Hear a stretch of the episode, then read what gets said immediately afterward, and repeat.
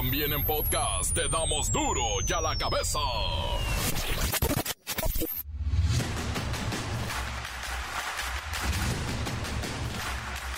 Martes 12 de diciembre del 2023 y desde el cielo Nermo. Yo soy Miguel Ángel Fernández y esto es duro y a la cabeza.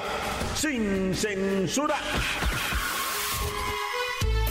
Más de 8 millones de peregrinos han visitado a la Virgen de Guadalupe para pagar una manda, hacer peticiones a su salud o la de los afectos o agradecer también algún favor recibido. Se espera que a lo largo de este martes 12 de diciembre continúen llegando peregrinos hasta alcanzar la suma de 11 millones de personas que visiten la Basílica de Guadalupe. Desde el cielo una hermosa mañana, desde el cielo una hermosa mañana. El gobernador de Nuevo León, Samuel García, confirmó que este martes Tesla recibirá los permisos de construcción de parte del gobierno federal. Incluso se presentó el gobernador allá en el Tepeyac, seguramente para pedirle a la Virgencita que le haga el milagro de Tesla porque ya se le anda yendo al infierno. La empresa de Internet Google da a conocer las búsquedas más realizadas en México durante el 2023 y claro, Peso Pluma está en primer lugar. También aparecieron búsquedas cuantiosas de Huracán Otis y la Casa de los Famosos. Ay, vacaciones. Siete de cada diez mexicanos se quedarán sin vacaciones por el alto costo. Los paquetes de viaje más baratos alcanzan los 17 mil pesos por persona. El precio más caro que encontramos fue de 306 mil pesos el paquete y en México, ¿eh? Ricardo Arjona se retira de los escenarios por problemas de salud. Les digo adiós, escribió en su cuenta de x.com. El guatemalteco emitió este mensaje para dar a conocer la noticia que se retira por una grave situación por la que está pasando. Realmente no estoy tan solo. ¿Quién te dijo que te fuiste? Si aún te encuentro cocinando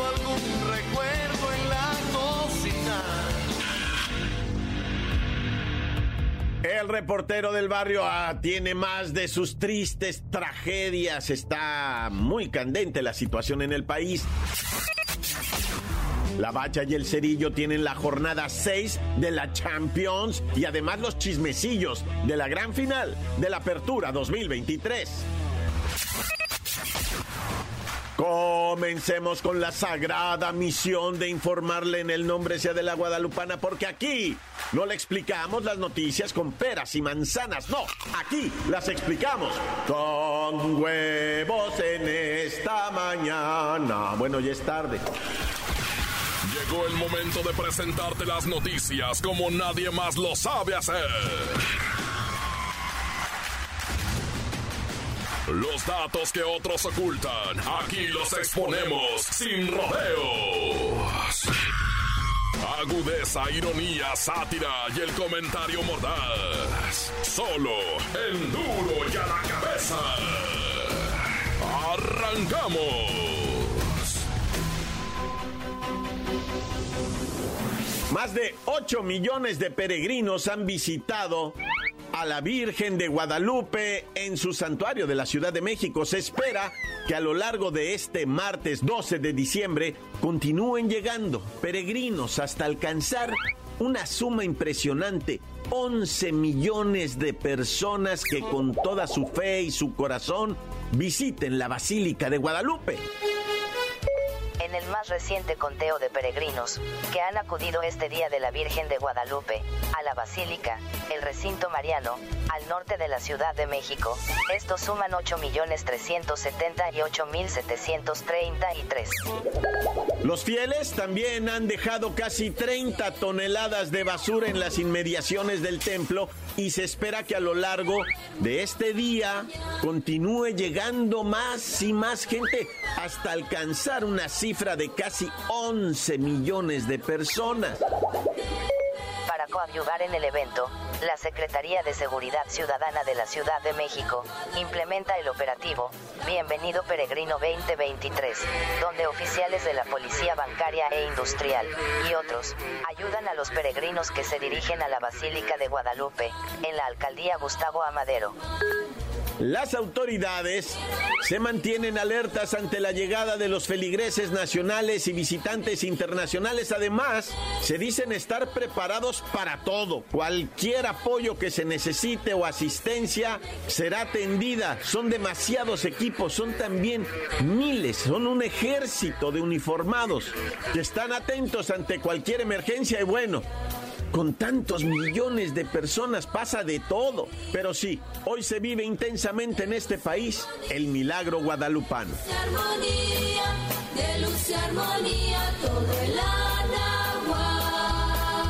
Las noticias te las dejamos ir. Y a la cabeza. El año 2023 ha estado marcado por muchos acontecimientos muy relevantes en nuestro país, por ejemplo, situaciones políticas, musicales, culturales y hasta fenómenos virales han provocado un resurgir, por ejemplo, la Casa de los Famosos hizo resurgir a Televisa, que estaba noqueada esa empresa. ¿Qué reality show más famoso? Bueno, pues Google o Google, como le conocen muchos, acaba de dar a conocer cuáles fueron las palabras o las frases en conjunto, las ideas en conjunto más buscadas en nuestro país pero vamos con Pepinillo Rigel, que es el que más googlea en esta empresa. Pepinillo, ¿quiénes son los más buscados en México?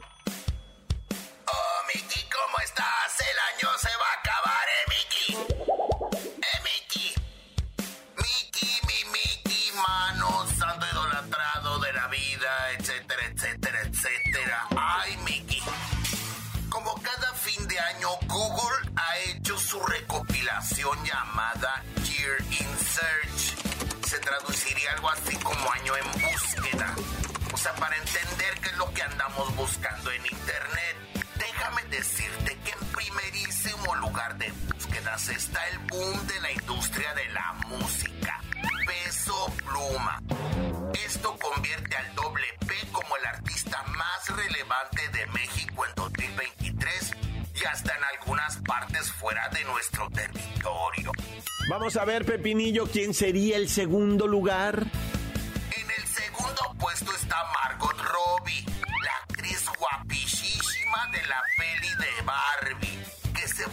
Súper conocida aquí por ese film. Y después aparece Clara Chía, Shakira, Yaritza, Papo, Tamar Hamlin, Wendy Guevara y Gerard Pique. Oye, pero también en deportes, Pepinillo. Hay tendencia y es clara. Como ya lo sabemos, México es uno de los países que más afición tiene por el fútbol. Palabras como Lionel Messi, Liga Scott, Inter Miami, Chivas, América, Copa Oro, Selección Mexicana, Jimmy Lozano y Tabla Liga MX fueron las más buscadas en la categoría. Y la verdad es que algo muy emotivo fueron los aplausos para quienes ya nos dejaron en este 2023, que no fueron pocos y muy queridos. Así es, también preparó un espacio especial para todas aquellas celebridades que dijeron adiós de nuestro mundo durante este año, dejando un vacío que difícilmente se podrá llenar, como Javier López Chabelo, Julián Figueroa, Matthew Perry, Andrés García, Rebecca Jones, Polo Polo, la dama del buen decir Talina Fernández, el periodista Ricardo Rocha, Moonbeam y Tina Turner. Y bueno, Miki, casi nos vamos de vacaciones, pero quiero aprovechar para cantarte tu canción. Oh, Miki, ¿cómo estás? El año se va a acabar, ¿eh, Miki? Eh, Miki. Pero aún falta por vivir lo mejor de este 2023. Los abrazos y los motivos por los que queremos enfrentar el 2024 y que sea grande y que sea mejor lleno de búsquedas que nos enriquezcan. Busquemos, busquemos hasta encontrar lo que necesitamos. Y no importa si es en Google o no importa si es en la vida real, no virtual. Pero busquemos, sigamos buscando. Qué bueno que Google nos diga por dónde andamos. Bueno, buscando a peso pluma, santo cielo. Con razón. Encuéntranos en Facebook, facebook.com, diagonal duro y a la cabeza oficial. Estás escuchando el podcast de duro y a la cabeza. Síguenos en Twitter, arroba duro y a la cabeza. Y no olviden que ustedes pueden escuchar los podcasts de Duro y a la cabeza, tan divertidos como siempre están en el Spotify. Descárguelos, búsquelo. Ahí nada más póngale en la lupa Duro y a la cabeza y los encuentra. Duro y a la cabeza. El reportero del barrio ah, tiene más de sus tristes tragedias. Está muy candente la situación en el país. Montes, montes, alicantes, pinch pájaros cantan. Y bueno, pues en Monterrey, bueno, lo que viene siendo Nuevo León, ¿verdad? Ante los frecuentes avistamientos de osos, ¿no? O sea, imagínate qué botana eso, de que hablando de la botana, está prohibido, ahora va a ser prohibido alimentar a los osos, ¿no? Como en las caricaturas de antes, ¿no? Que ponían ahí prohibido alimentar a los osos. No, es que están teniendo serios problemas ya en Monterrey, bueno, en la parte alta de Monterrey, donde están yéndose a vivir hacia las, lo que vienen siendo las serranías, porque Nuevo León, has de saber qué hermosas montañas tiene Nuevo León, y pues ahí han ido creciendo los osos, porque ya se los habían acabado. Prácticamente se llegó a considerar una extinción, ¿verdad?, del oso negro, del oso de montaña, que vive pues más o menos entre Tamaulipas, Nuevo León y en veces en Cahuila. También hay en Chihuahua y en Sinaloa y en, Sonora, sí, claro, en Durango, en la sierra, pero allá, o sea, ya se los habían acabado y de repente pusieron una ley mendiga, ¿verdad? Que dice, no, al que clave un oso, al tanque y no sale nunca, ¿no? Y entonces dejaron en paz a los osos, se fueron reproduciendo, pero allá estaban en la montaña. Ah, pero ahora la gente de feria le gusta vivir en las montañas, ¿verdad? Y entonces pues ya están construyendo allá un montón de casas bien hermosas y pues los osos se arriman y ya la gente dijo, ay, qué bonito el oso, pero me da miedo, ¿ah? Entonces ya están haciendo todo un dengue allá, ¿verdad? Para que no los alimentes, no les hables, no les chifles, no los acaricies, no los pases a nadar a la alberca, porque esas casas tienen alberca y se meten los osos, güey. Pues con el calorón, ¿te imaginas? El oso feliz. Pero bueno, como haya sido, ¿verdad? Ahorita lo que sí te puedo decir es que la raza no ha sido tan chacala con los osos, ¿eh? No los han matado, pero bueno, ya. Y una tragedia ocurrió allá en Alabama, ¿verdad? Una mujer estaba tomando mucha fuerza en las redes sociales como ahora sí que youtuber de aviones. Ah. Casi no hay de ese tipo de, de youtuber, ¿verdad? Que te enseñen a pilotear una avioneta y esta muchachona, señorona, 40 años más o menos, ¿verdad? Volaba con su papá. El papá de ella ya tenía como 70 años, imagínate el maestro, ¿verdad? Pues andaban volando allá en Alabama y algo pasó con su avión, se vinieron abajo y los dos fallecieron. Padre e hija murieron, ¿verdad?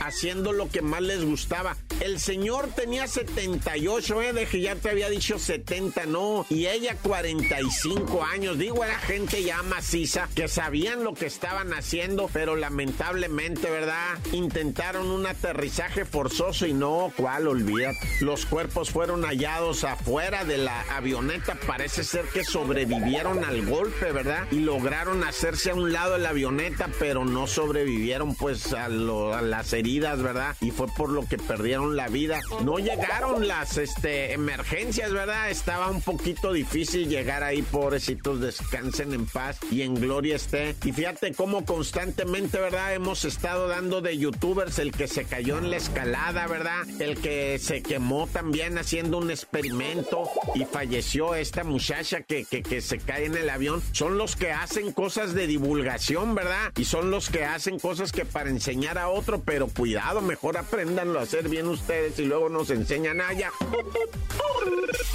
Oye, fíjate que, hijo allá en lo que viene siendo Baja California, hay una, un negocio muy redituable que es el de la farmacéutica. Venderle medicamentos a los gabachos. Es que aquí en México tenemos algunos medicamentos que ellos no pueden comprar allá más que con receta. Entonces, en las zonas fronterizas, a ah, como le gusta a los gabachos pasar y comprar pastillas. Y luego, como tienen este, pues consultorio ahora las farmacias, pues van y les consultan y les hacen receta de lo que ellos ocupen, bueno, y quieran, ¿verdad? Entonces la autoridad anda muy fiera con eso del, del, fentanilo y los productos, ¿verdad? Que lo contengan. Andan muy cuidadoso de todo eso. Y, y han estado cerrando farmacias porque sí venden productos que contienen fentanilo. Son medicamentos. Fíjate, te voy a decir algo bien extraño, ¿eh? Hay medicamentos que están en el mercado, pero ya son viejones, ¿verdad? Son de los que todavía tenían el fármaco. Y pues esos tienen mucho valor. Dicen, ¿dónde los tienen almacenados? Esto? Entonces no es que sean ilegales, ilegales, sino que ya estaban fabricados antes de las normas, ¿verdad? Que ya son medicamentos viejones, pero los andan busque y busque. Y de repente te hayas lotes, ¿verdad? Que no fueron vendidos, pero bueno, es todo un drama y, y ya cerraron. ¿Cuántas en Ensenada cerraron un montón de farmacias y luego también en Tijuana? Y así andan, ¿verdad? Van a ir cerrando. Por ejemplo, en Tijuana 31 farmacias, ¿verdad? Hijo y bueno, en Texcaltitlán, ¿verdad? Donde fueron lamentablemente esos sucesos donde el pueblo se defendió con machetes y hoces para acabar con los delincuentes que los querían pues extorsionar, ¿verdad? Bueno, pues llegaron un montonal de, del ejército. Esto de, de lo que vienen siendo fuerzas militares, fuerzas del gobierno, que son que Guardia Nacional, la gente ni sabe, pues nomás los mira, va, uniformados y en sus camionetotas. Bueno, pues el caso es que tienen rodeado todo el pueblo, ¿verdad? Y entonces constantemente detienen a la gente. ¿Y usted quién es? ¿Y usted qué trae? Y muéstreme su identificación. Bueno, pues es que lo que pasó es muy serio, ¿verdad? Lo que les pasó allá, que lo que tuvieron que hacer de defenderse. Y pues ahorita están sufriendo, ¿verdad? Todavía las consecuencias tienen miedos y está difícil por allá, pero mientras estén cuidándolos, ¿verdad? Que no se vayan, que los cuiden porque está cañón. ¡Corta! La nota que sacude. ¡Duro! ¡Duro ya la cabeza! Encuéntranos en Facebook, facebook.com, diagonal Duro y a la cabeza oficial. Esto es el podcast de Duro y a la cabeza. La Bacha y el Cerillo tienen la jornada 6 de la Champions y además los chismecillos de la gran final de la Apertura 2023. Tigres,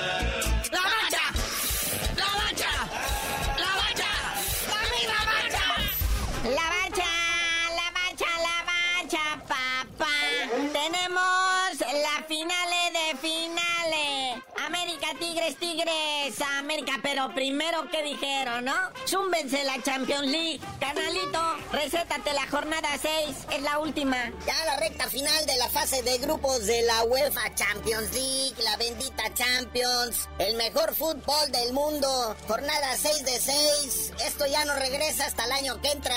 A las 11.45, dos partidos el Lens enfrentando al Sevilla. El PCB del Chucky Lozano enfrentando al Arsenal de Inglaterra. Ay, a ver cómo les va. Luego a las 2 de la tarde está el, todo el bonche de partidos, vea, el FC Unión Berlín enfrentando al Real Madrid, el Salzburg al Benfica, el Napoli al Braga, el Inter enfrentando a la Real Sociedad, el Copenhagen al Galatasaray y el Manchester United enfrentando al Bayern Múnich. No, este se va a poner chido. Hermoso fútbol de adeveras, pero bueno, también no se pongan así tan de plano. Vamos, ¿cómo quedó la gran final de la Apertura 2023? estadio, horario, día, muñeco. Ya todo está definido para la gran final del fútbol mexicano, Apertura 2023. Partido de ida será el próximo jueves 14 de diciembre a las 21 horas, allá en el Estadio Universitario. Capacidad para 40 mil espectadores y uno de los estadios que más visita la gente en la Liga MX. Así que aquí se enfrentarán Tigres y América el jueez. Ya el duelo de vuelta será en el Coloso de Santa Úrsula, el Estadio Azteca, América recibiendo a Tigres, domingo 17 de diciembre, y el balón va a empezar a rodar a eso de las 19.30 horas, 7 y media de la tarde, tiempo del centro. Es una final importante para todos. Por ejemplo, el América, desde la pandemia que no gana un título desde antes, ya son casi los cinco años. Y los Tigres dicen que quieren el bicampeonato. Sí, desde la apertura 2019 que América no levanta una copa, no gana un título. Y los Tigres pues van por el bicampeonato y acercarse cada vez más a empatar al Cruz Azul en la lista de campeonatos. Uy. Oye, muñeco, y platícanos el caso del Nico Ibáñez. Es impresionante. Podría ser tricampeón. Sí, ese Nico Ibáñez lograría algo rarísimo, algo que por primera vez se lograría en la Liga MX, ser tricampeón consecutivo, porque ya fue campeón con el Pachuca, ya lleva uno con Tigres y pues Chanza podría hilar el segundo, ¿verdad? Fíjate, ese men llegó al Atlético San Luis en la Liga de Ascenso todavía ya en enero del 2018. Venía de gimnasia y esgrima ya de su natal Argentina, ¿verdad? Pero pues luego logró ser campeón en la segunda división con el mismo Atlético San Luis y pues de ahí brincó al Pachuca, ¿verdad? Jugó su primera final contra el Atlas, que ya el Atlas ya había cortado su racha de 70 años sin campeonatos y pues ahí fueron derrotados, ¿verdad? Pero su revancha vino al siguiente semestre cuando le ganaron al Toluca y además se consagró como campeón de goleo. Y pues ya que llegó a los Tigres, pues se fue campeón cuando vencieron a las Así que ahora en su cuarta final al hilo, Nico Ibáñez, argentino de 29 años, está a punto de lograr algo nunca antes visto en el fútbol nacional. Aunque eso sí, primero hay que ganarle al AME. No, es un verdadero amuleto de la suerte ese Nico Ibáñez. Imagínate, en un periodo de un año, tres veces levantar el trofeo de campeón. Digo, si ganan, ¿verdad? Primero hay que ganar, mi Nico. A ver si sí es cierto. Carnalito, desde este lunes 11 de diciembre se confirmó la llegada de un lanzador mexicano a los New York Yankees, que es la franquicia más ganadora en la historia de las grandes ligas del béisbol.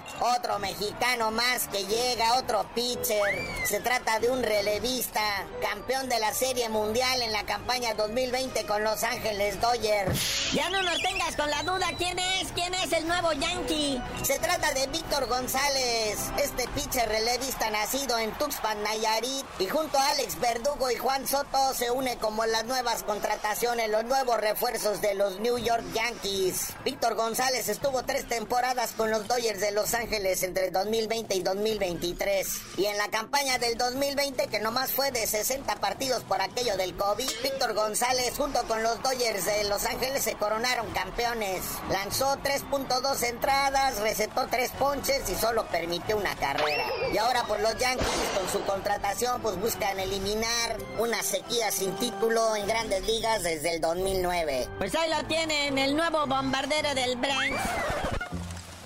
Y bueno, carnalito, ya vámonos. Ya es mucho fútbol, mucho béisbol y las vacaciones no parecen llegar, pero tú no sabías de decir por qué te dicen el cerillo. Hasta que Nicolás Ibáñez me pase esa suerte que tiene para ser tricampeón, porque sí va a ser tricampeón. Ah, ya van a llorar los del América.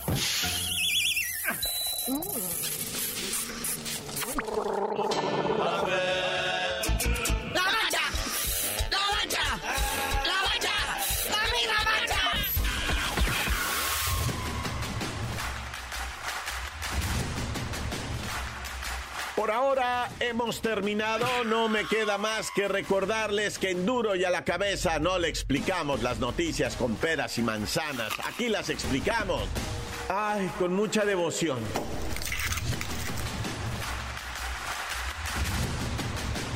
Por hoy el tiempo se nos ha terminado. Le damos un respiro a la información, pero prometemos regresar para exponerte las noticias como son. Duro y a la cabeza es Miguel Ángel Fernández, Arturo González, Eddie González y la producción de Luis González, el señor X. Una producción original de MBS Radio.